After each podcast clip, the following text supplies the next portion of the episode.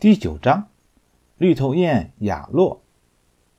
这天，大雁们飞到了桃根湖。这个湖上住着成千上万的鸟儿，但附近的居民一心要围湖造田，鸟儿们为此忧心忡忡。尼尔斯看见浅滩上有一只漂亮的绿头鸭，翅膀被套住了，不停的在叫喊：“别过来，危险！”芦苇后面藏着猎人。一只老野鸭告诉尼尔斯，这只绿头雁叫雅洛。一天晚上，它在湖面玩耍时，被一个猎人打中了胸部。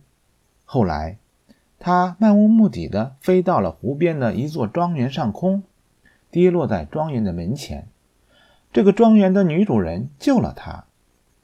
雅洛在农庄过得十分开心，伤。也很快痊愈了。家中三岁的小男孩佩尔也把他当作亲密的小伙伴。猎狗奥萨尔对他也很友好。有一天，女主人在亚洛的身上套了一个绳圈，使他的翅膀不能飞行，还让一位长工把他带到了桃根湖上。长工带着猎枪和猎狗奥萨尔出发了。他们在一个被芦苇包围的小泥岛那里下了船。亚洛被一根长长的绳子系在船上，可以在小岛上来回走动。长工自己则躲在芦苇后面。突然，亚洛看见了三只他以前的同伴，便招呼他们过来和他一起玩耍。美丽的野鸭们朝他飞过来了。就在这时，他的身后传来了几声枪响。三只小鸭应声栽倒了，猎狗奥萨尔扑进水里，把它们叼了上来。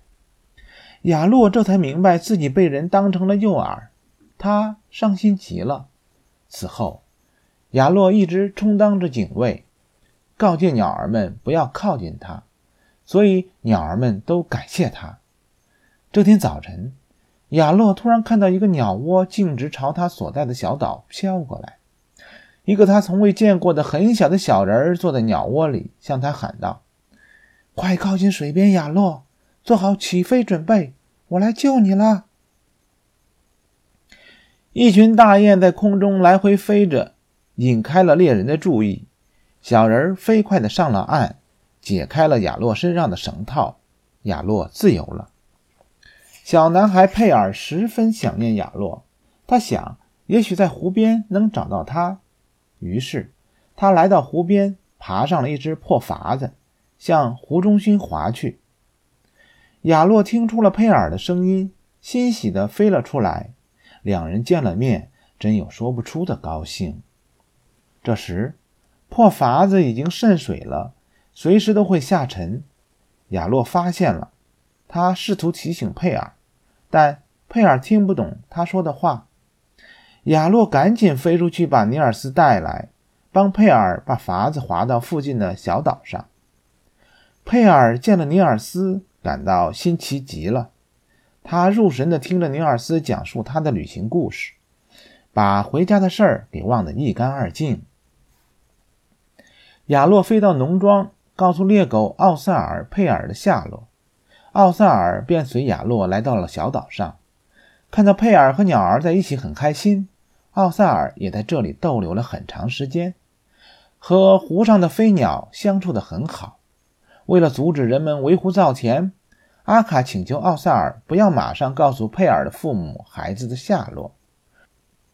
我的经历告诉我，当失去儿女的时候，人们就会变得心软。奥萨尔同意了。这时，农庄上却急翻了天，大家到处寻找失踪的佩尔。最后，在湖边发现了他的脚印，都以为他已经淹死了。晚上，佩尔的母亲不愿相信自己的儿子已经死了，在湖边一遍一遍地呼唤他的名字。奇怪的是，周围的鸟儿似乎也在悲鸣着。女主人想：难道鸟儿也有伤心事儿吗？